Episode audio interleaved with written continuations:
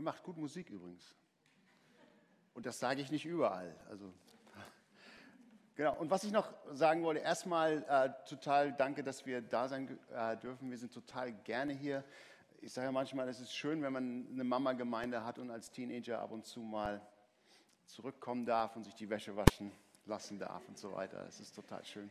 Ich glaube, ich habe das mal gesagt und dann äh, hat irgendeiner was kaputt gemacht. Diesmal haben wir nichts kaputt gemacht. Das ist total gut auch. Ähm, und was ich noch bemerken wollte, ich komme viel rum und ihr gewinnt den Preis als Gemeinde in Deutschland auf jeden Fall mit den niedlichsten Kindern und den meisten und so weiter. Was ist da vor vier, fünf Jahren passiert? Möchte man äh, wissen.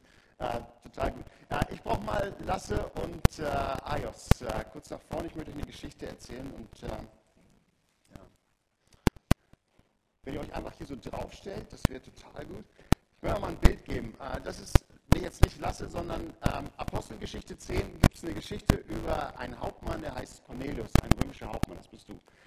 Du musst jetzt männlich aussehen und ja, wie ein Hauptmann, also du musst dich mit Würde, ja, guck die Leute an, Würde, genau. Ähm, er gehört zum, genau, ja. ähm, er gehört zum römischen Reich. Das römische Reich geht von äh, Indien, äh, bis, Indien bis Großbritannien, also es ist riesengroß, die bekannte Welt damals. Ähm, sein äh, Gott Cäsar hat das alles irgendwie hingekriegt und äh, die sind wahnsinnig stark und wahnsinnig groß, machen wir so. Ja, genau. Ähm, und äh, der Begriff, den man damals viel genutzt hat, will ich euch mal zeigen. Und äh, der ist wirklich jetzt. Ähm, Ayos, äh, du bist jetzt einfach mal irgendeiner anders in der Welt. Leg dich einfach mal auf den Fußboden. Genau. So ist gut. Äh, nee, richtig auf dem Rücken. Genau. Und äh, du gibst jetzt mal, genau, machst mal, hab keine Angst, genau auf seine Kehle. Ähm, man hat damals tatsächlich gesagt, dass die, die Römer hatten ihren Stiefel ähm, auf der Kehle des Restes der Welt. Und jetzt muss ich euch mal fühlen, das ist wahrscheinlich kein gutes Gefühl. Und ich weiß nicht, wer gerne mit Ayas jetzt tauschen möchte. Ähm, so ist Jesus aufgewachsen. So haben die äh, Leute damals sich gefühlt. Ähm, wenn Cäsar sagt, ich drücke so ein bisschen runter, dann atmest du nicht mehr. Ähm, das, ist, das ist die Situation mit diesem, und Cornelius ist einer davon, der dafür verantwortlich ist, dass das so passiert. Jetzt passiert aber was in Cornelius. Cornelius, jetzt passiert was in dir. Ähm, aus diesem starken, also sein Job ist genau das zu tun. Sein Job als Hauptmann ist dafür zu sorgen, dass die weiter unten gehalten werden, zum Beispiel die Juden. Aber irgendwie mag er den Gott der Juden und findet diese Idee von dem Gott der Juden total gut und verliebt sich irgendwie in diesen Gott der Juden, fängt an zu spenden. Also vom Berufswegen macht er das, ähm, aber von seinem Herzen her ähm, benimmt er sich auf einmal wie ein, wie ein, Christ oder wie ein Jude damals und so weiter. Ähm, und, und, wünscht sich, diesen Gott kennenzulernen und da mehr zu machen. Äh, kannst du mal aufstehen? War das gut, Ayos? Hat er richtig drauf gedrückt? Kannst du atmen? Hast du Gänger? Okay, ihr dürft euch setzen oder Donner Abklar. Kannst du erstmal behalten. Genau. Also dieses Bild ist sein Beruf, aber er möchte diesen Gott kennenlernen und, und da muss irgendwie so ein Zwiespalt in ihm sein. Und er fängt an, so ein paar Gebete zu sprechen und Gott äh, in, nach, äh, antwortet so ein Gebet und in einem Traum äh, sagt er zu ihm, geh nach Joppe, da ist ein Mann Gottes, der da heißt Petrus und äh, ähm, der wird dir viel mehr über Gott erklären und das wird total gut sein für dich und deine Familie, für deine Freunde. Das wird euch total weiterbringen. Jetzt hat er aber ein Problem. Ähm, Petrus ist Jude und als Jude darfst du mit dieser anderen Gruppe nichts zu tun haben. Ist auch verständlich, wenn der Stiefel Roms auf deiner Kehle ist. So, ne? Aber die, die, Juden haben geglaubt, dass es wichtig ist, dass man sich abgrenzt. Und in der Zeit war das vielleicht auch manchmal wichtig. Haben wir damals auch gemacht. Ne? So Leute, die, die schon ganz lange Christen waren und so weiter. Mit der Welt will man nichts zu tun haben. Und irgendwie gab es da vielleicht Gründe für. Ähm, und äh, das ist so diese Situation. Und von daher weiß der Hauptmann, der Cornelius, ähm, ich schicke da jetzt Leute hin zu dem Petrus, aber der darf, bei mir eigentlich, der darf mit mir eigentlich gar nichts zu tun haben. Der wird diesen Zwiespalt dann haben und äh, irgendwie ist das alles kompliziert. Und dann kommt eine Geschichte, die ich total cool finde, ist im Moment meine absolute Lieblingsgeschichte im Neuen Testament und die muss ich euch erzählen, weil die einfach so cool ist. Petrus ist äh, äh, in so einem Haus äh, bei Freunden und er geht oben auf die Dachterrasse, um zu beten, was man halt so macht. Ne? Und äh, sitzt da in der Sonne und, und betet äh, ähm, seine Art von Kloster. Und er hat äh, da richtig Spaß beim Beten und vergisst so ein bisschen die Zeit und sagt dann irgendwann, boah, ich habe Hunger. Geht runter und sagt, äh, können wir mal was zu essen machen? Na, ja, ja, machen wir. Äh, und Petrus, während er dann wartet, geht dann wieder hoch und betet irgendwie weiter. Und jetzt steht hier wortwörtlich in der Bibel und er fällt in einen tiefen Trance-Zustand. Ist von euch schon mal jemand in einen tiefen Trance-Zustand gefallen? Ich auch nicht. Und man fragt sich, äh, ich habe ja immer total viele Ideen im Kopf. Ähm, wie fällt man in so einen Trance-Zustand?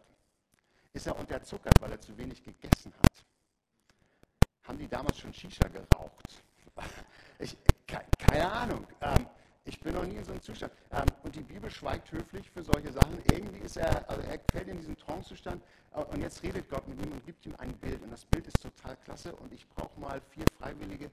Ihr müsst ein bisschen wie himmlische Wesen aussehen. Eins. ja. Genau, ihr drei, die Band. Genau. Ja. Du bist jetzt raus. Nicht himmlisch wesig genug. Okay. Vier, vier, vier. Gut, ähm, genau es wird jetzt beschrieben, dass die vier himmlischen Wesen kommen und die haben ein Tuch. Und das ist jetzt total wichtig, deswegen, also das, ihr müsst das jetzt mal an allen vier Seiten an, festhalten, das kriegt ihr hin. An, an vier Ecken, sehr gut. Genau, steht da tatsächlich, also so ist das beschrieben, an vier Ecken wird das festgehalten. Äh, und in diesem ähm, Tuch sind ganz viele verschiedene Sachen äh, zu essen und äh, viele Sachen, die Juden einfach auch nicht essen dürfen. So ein Kockel, so eine Taube, Schwein durften sie garantiert nicht. Noch eine Ente. Und noch ein Schwein. So. Okay, ähm, das ist halt da. Und ja, jetzt haltet das Tuch mal hoch. Was, äh, was passiert jetzt gerade mit dem ganzen Essen? Wenn ihr das an vier, genau, das vermischt sich. Ähm, und wir hatten ja gerade das Problem, dass die Jungen sich nicht mit anderen Leuten vermischen dürfen. Ah, ähm, und äh, das vermischt sich jetzt also, also egal, selbst wenn da Sachen drin sind, äh, die Petrus essen dürfte, ähm, das ist jetzt alles vermischt, davon darf er jetzt gar nichts. Und jetzt sagt Gott zu denen, äh, bring das mal runter, ihr vier himmlischen Wesen, bringt das mal runter zu Petrus, also es kommt dann runter. Und dann spricht diese Stimme und er, er, Petrus identifiziert das, das ist Gott, der spricht jetzt mit mir. Und er sagt, ähm, ist das? Und Petrus sagt, nee, so habe ich noch nie gegessen und so weiter. Das esse ich nicht, sagt er zu den himmlischen Wesen. Und die denken, na, das ist halt schwer vom Begriff, gehen sie wieder hoch. Und Gott sagt, ja, ich weiß, der Junge schwer vom Begriff, eure Aufgabe ist, ihn zum Essen zu überreden. Wieder runter. Ähm, und äh, eine Stimme erschaltet wieder von Gott, hau das auf den Grill, Petrus, und ess das. Und Petrus sagt, und jetzt wird es total spannend. Also wenn ihr das nicht interessant findet, über, ähm, Petrus sagt jetzt folgendes, sagt, nein, Gott, ich kann das nicht essen, ich kann deinen Befehl nicht ausführen. Er weiß ganz genau, dass das von Gott ist. Ich kann deinen Befehl nicht ausführen, weil in der Bibel steht, dass ich das nicht essen darf. Ist das ironisch oder was? Findet das noch einer irgendwie spannend? ja, ich darf das nicht essen, Gott. Ich werde dir total, also ich werde nicht machen, was du sagst, weil in der Bibel steht, die ja auch wahrscheinlich von dir irgendwie ist, dass ich das nicht essen darf. Also wieder hoch.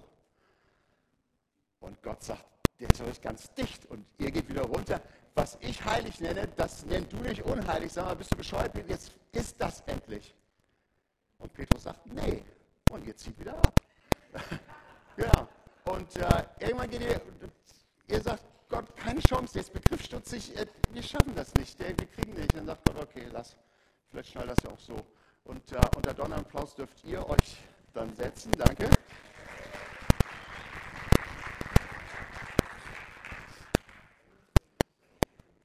Petrus ist es tatsächlich nicht, weil in seiner Bibel steht, und es steht tatsächlich in der Bibel, er darf das nicht essen. Das ist alles vermischt. Das war damals die Zeit. Und äh, Petrus sitzt jetzt da. Was soll denn das? Das war total komisch. Und da klopft das unten an der Tür. Und da kommen die beiden Leute, die der Cornelius geschickt hat. Die beiden Diener vom Cornelius. Und Petrus denkt, ah, ich glaube, ich schnall was. Und er geht runter und er hält sich mit denen und sagt, äh, jetzt lass mal was Koscheres essen und die essen das dann zusammen und, und äh, sagt, schlaf erstmal die Nacht, ich komme dann morgen mit euch mit zum Cornelius. Und dann geht er am nächsten Morgen zum Cornelius auf diese Reise. Und Cornelius weiß ja, boah, als Jude, der darf nicht. Das darf er nicht. Und der rennt raus und fällt auf die Knie vor diesem, na, äh, vor diesem Petrus, was für Petrus gut sein muss, also der Herrscher der Welt fällt vor dir auf die Knie ähm, und, äh, und fällt auf die Knie und sagt, äh, oh, so gut, dass du da bist und so weiter und wir regeln das jetzt irgendwie und du musst nicht. Und Petrus sagt, nee, nee, ich habe das verstanden, was Gott will, ich gehe jetzt in dein Haus und wir unterhalten uns jetzt drüber. Und du darfst aufstehen, sagt er. Und das ist auch total. Ist euch das schon mal passiert, dass jemand vor euch auf die Knie gefallen ist und äh, gesagt, gedacht hat, dass ihr Gott seid? total cool. Ne? Passiert dem Petrus hier, ne? Wollte ich immer schon mal sagen. Ähm, ich bin auch nur ein Mensch. Sagte hier, ich bin auch nur ein Mensch. Ähm, und sie geht dann mit ihm rein und, und unterhält sich da und die sind in diesem Haus ganz langsam und Petrus als Jude mit diesen ganzen Nichtjuden und die schnallen was von Gott und die hören von Jesus und es ist total gut und da passiert irgendwie eine Erweckung. Es ist total schön, was daraus passiert. Das ist die Geschichte. Und jetzt habe ich natürlich ganz viele Fragen und Anmerkungen und die wollte ich euch einfach mal erzählen. Das erste ist, worum geht es denn hier eigentlich? Ich, ich, glaube, dass das so eine Geschichte ist, wo Gott dich da abholt, wo du bist und dich irgendwo hinbringst, wo du vielleicht noch gar nicht sein möchtest, aber wo, wo viel mehr Freiheit und Liebe und Schönheit ist. Er, er holt dich immer da ab, wo du gerade bist und er bringt dich irgendwo hin, wo es irgendwo besser ist. Ähm, und äh, wir erleben das ja ständig, ändern sich ja ständig Sachen. Die Sachen, die wir jetzt noch für total komisch halten, die werden in zehn Jahren total normal sein. Ein Freund von mir war vor vier, fünf Jahren in, äh, in Asien und kam wieder und sagt, die Asiaten sind alle bescheuert. Ja, was meinst du denn?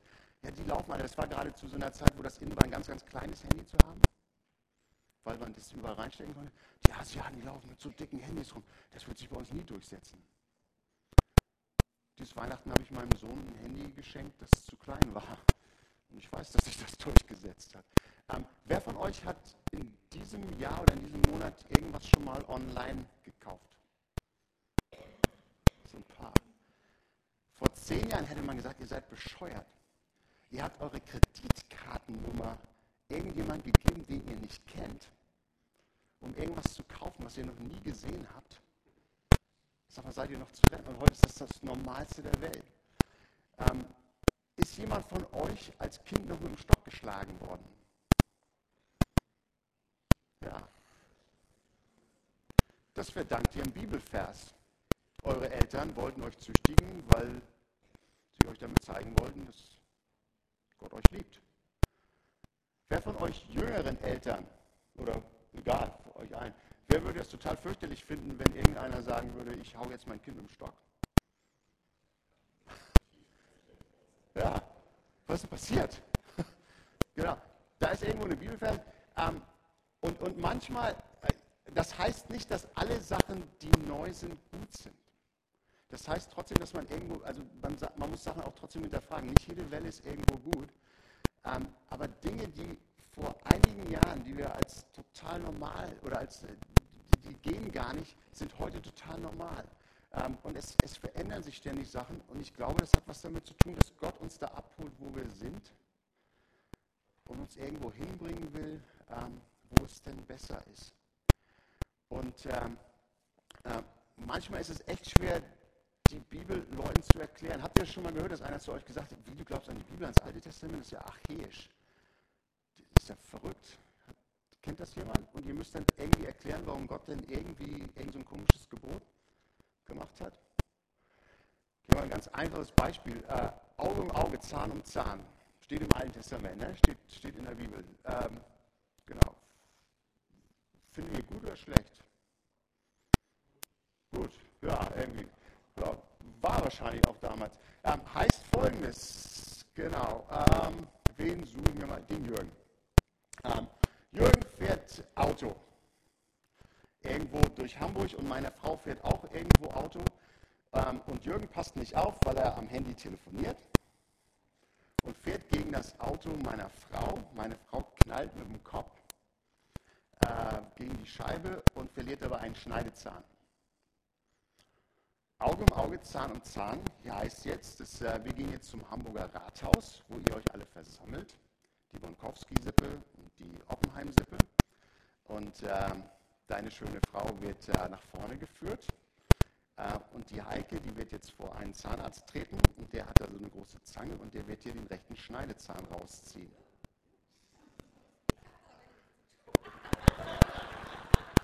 Jürgen hat meine Frau verletzt und äh, ich werde das einfordern, dass genau das Gleiche eurer Sippe passiert. Ähm, das hieß Auge um Auge, Zahn um Zahn. Wer würde das barbarisch finden? Ja, ich auch. Ähm, genau. Die Alternative nur damals war, meine, das Verständnis damals war so ein Sippenverständnis, das wäre gewesen, dass die Bonkowski-Sippe, wir schließen uns zusammen mit all unseren Waffen, die wir haben, und wir jagen die Oppenheims bis ans Ende der Welt, bis wir die alle ausgerottet haben. Und das war total normal und das war erlaubt. Und Gott holt die sich gegenseitig ausrotten, da ab und sagen, probier es doch mal, also dass, dass die Strafe wirklich nur genauso ist, wie das, was angetan worden ist. Ähm, das total irre war damals, das war revolutionär, das, das war ein Schritt in die richtige Richtung. Dass Gnade eine bessere Idee ist, das kriegen wir später irgendwann so. Aber Gott holt uns da ab, wo wir sind und will uns irgendwo anders hinbringen wo es besser ist. Ähm, das erzählt mir diese Petrus-Geschichte. Jetzt habt ihr mir alle gesagt, dass ihr noch nie in so einen Trance-Zustand gefallen seid, wo der Herr zu euch gesprochen hat. Und wenn das passiert, ich glaube, das kann, ähm, wie verändert Gott euch denn? Wie holt er euch denn da ab, wo ihr seid? Und wie bringt er euch irgendwo anders hin? Für manche, es gibt so Intellektuelle, dass das, du, du liest ein Buch, ist mir auch schon passiert, das macht ja total Sinn und ich verändere mein Leben irgendwo. Manchmal ist es ein Lied und, irgendwie so ein Lied trifft, trifft dich hier und macht was mit deinem Seelchen und du kannst gar nicht erklären, aber irgendwo veränderst du dich und bist irgendwie anders und so weiter. Bei mir sind es ganz häufig Geschichten, die mir passieren und, und Erlebnisse. Ähm, ich, ich, gebe mal ein, ein Beispiel, was, wie, wie, Gott mich erreicht hat. Ähm, als ich Jugendpastor war in Kanada vor vielen, vielen Jahren, ähm, da wollte ich die beste Jugendarbeit aufbauen, die es so gibt. Und wir sind gewachsen, war total super. Und dann kam Sonja Morris Morrison in unsere Jugendgruppe. Und Sonja Morrison, die war so ein bisschen behindert, äh, die war schizophren und die hatte dieses Ding an sich und ich habe Sonja Morrison, ich konnte die nicht ausstehen. Die hatte schon so ein nerviges Gesicht und äh, die kam, ähm, äh, die kam dann immer an, wenn ich mich mit irgendjemandem unterhalten habe, dann hat sie immer gedacht, Verfolgungswahn, äh, dass ich über sie rede. Und dann stell dir mal vor, du unterhältst dich gerade mit dann ist sie dann immer so dabei. Und, äh, meine Frau konnte mit ihr, ich konnte mit Sonja Morrison nicht. Sie hat mich einfach nur total genervt. Und das war mir dann peinlich, dass ich ein behindertes Mädchen nicht mochte oder so, aber ich, ich konnte einfach nicht. Nicht mit ihr. Und, und die hat mir das Programm kaputt gemacht und das, das hat mich total genervt.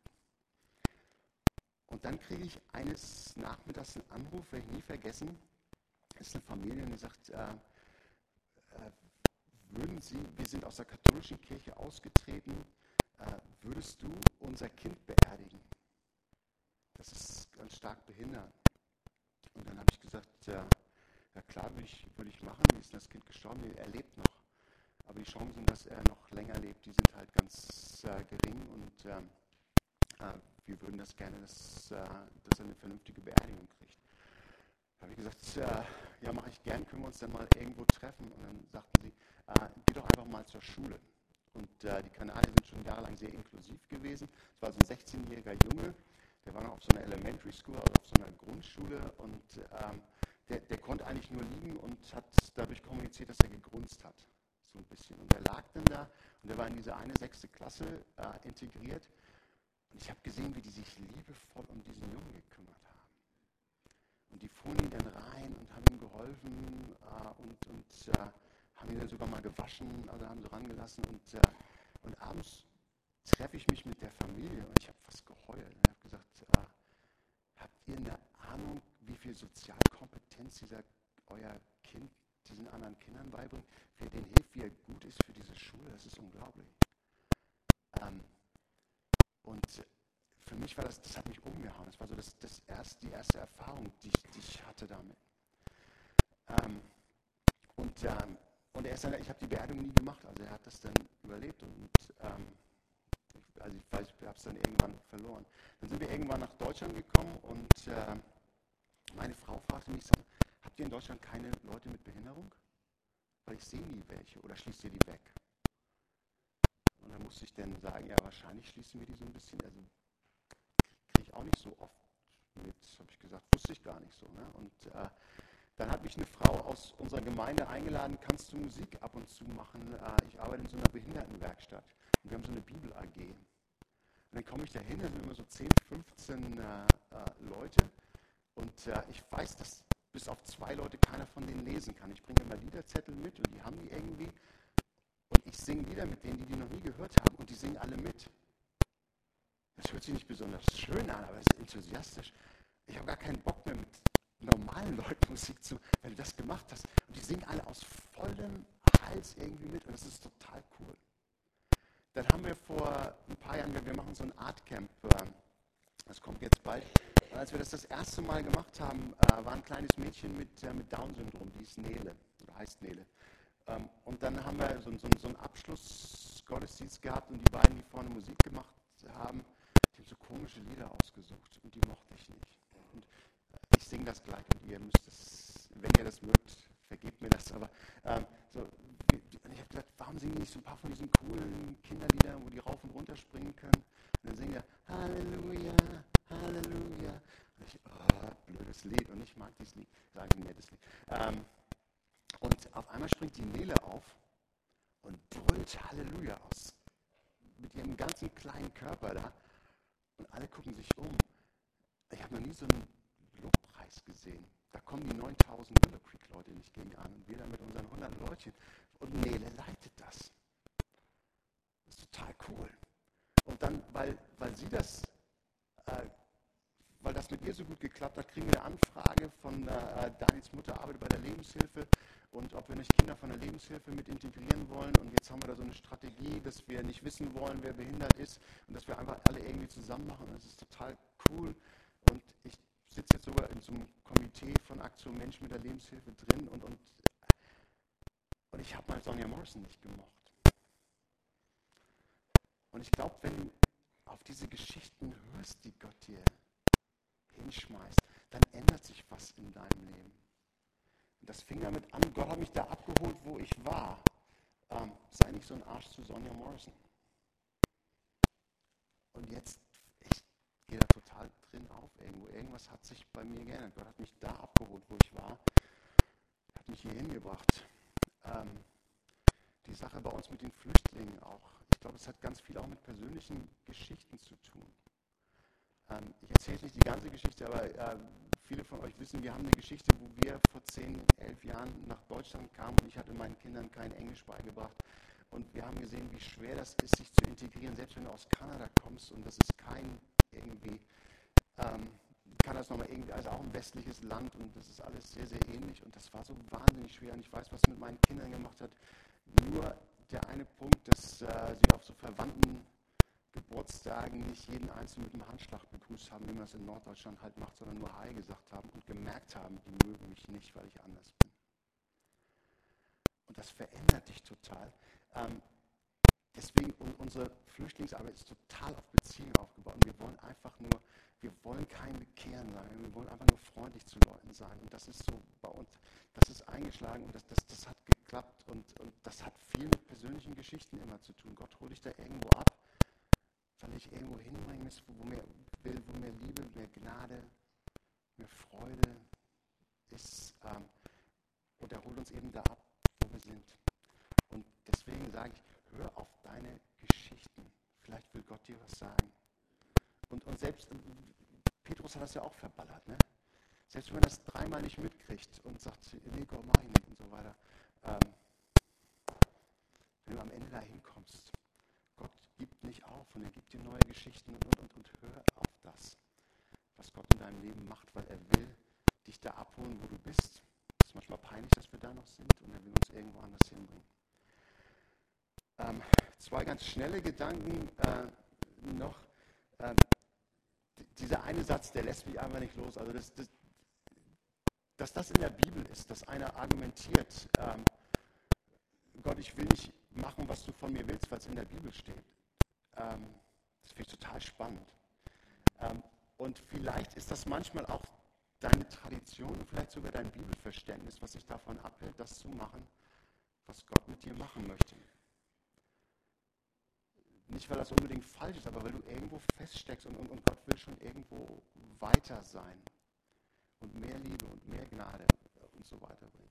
Ähm, ein ganz kurzes Beispiel. Äh, wir machen gerade eine Konfi-Gruppe mit äh, den Baptisten zusammen und der Pastor von den Baptisten, der Jörg Schröder, der ist äh, vor, vor etlichen, der ist, alt, also muss schon ewig hier sein. Als, als er ein ganz junger Pastor war, war er in Frankfurt und äh, war in so einer großen Baptistengemeinde im Rotlichtmilieu da in Frankfurt. Ähm, und irgendwie haben die Kids, die da aufgewachsen sind in diesem Rotlichtmilieu, die fanden das total äh, spannend, äh, auf einmal, dass da eine Kirche ist und die sind auf einmal gekommen. Und die haben sich anders benommen. Das kennen wir jetzt auch so mit unserer ganzen Arbeit. Die haben sich anders benommen als die Leute, die als die Gemeindekinder.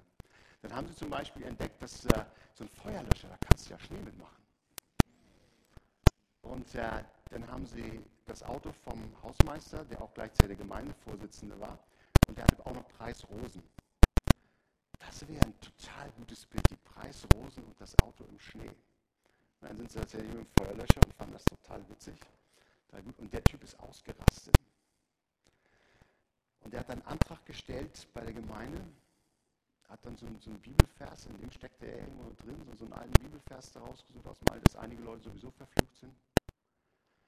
Und hat gesagt, äh, unsere Gemeinde, wir werden uns nur noch um die Leute, wo es sich lohnt, die Erlösten kümmern. Und wir schmeißen diese Kinder raus. Und wir denken, wie bescheuert. Aber wir haben es alle schon gehabt, ne? Wir unsere Bibel und unser Verständnis benutzen und sagen, wir haben Recht und alle anderen sind doof. Und deswegen passieren manchmal, deswegen hören wir manchmal nicht auf diese Geschichten, die Gott uns gibt, genau wie das bei Petrus passiert ist. Und überlegt euch mal, ist es manchmal tatsächlich euer Bibelverständnis, euer eingeschränktes Bibelverständnis? Und Gott will euch eigentlich schon weiter haben und ihr steckt da noch drin fest, ich habe aber recht. Das ist wahnsinnig schwer für Gott dann mit dir zu arbeiten. Deswegen hat Petrus da so blöde ausgesehen in der Geschichte. Allerletzte Punkt. Ähm, das Ganze auf deine Geschichte hören, das bringt nur was, wenn du es dann in die Tat umsetzt. Der Petrus ist am nächsten Morgen tatsächlich mit den Leuten losgelaufen, er ist zu Cornelius gegangen, ist in sein Haus gelaufen und er hat das sofort angewendet, was er gelernt hat. Und das ist für mich ein ganz, ganz wichtiger Punkt. Petrus hätte ja auch äh, mit den Leuten da, hätte alle seine christlichen Freunde da zusammenrufen können und sagen, ähm, ich habe hier so ein Tuch, da machen wir mal so ein paar Gummihühner rein und das legen wir dann so hin und dann reden wir alle mal, was das mit uns macht. Und wir diskutieren das dann. Dann machen wir so eine Worship-CD an, dann singen wir dann über himmlische Tücher, die vom Himmel kommen und wie schön das alles ist. Ähm, und er hätte das machen können und er wäre nie losgelaufen.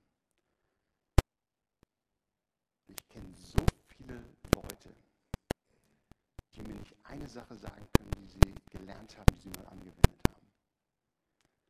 Als Pastorin ist es immer total bescheuert. Ne? Du stehst hier vorne rum und du erzählst deine Geschichten und, und versuchst das irgendwo aus, rauszubringen, ja, was, was Wahrheiten sind. Und Leute sitzen da mit dem Bewertungsbogen, ja, rhetorisch. Zwei Minus.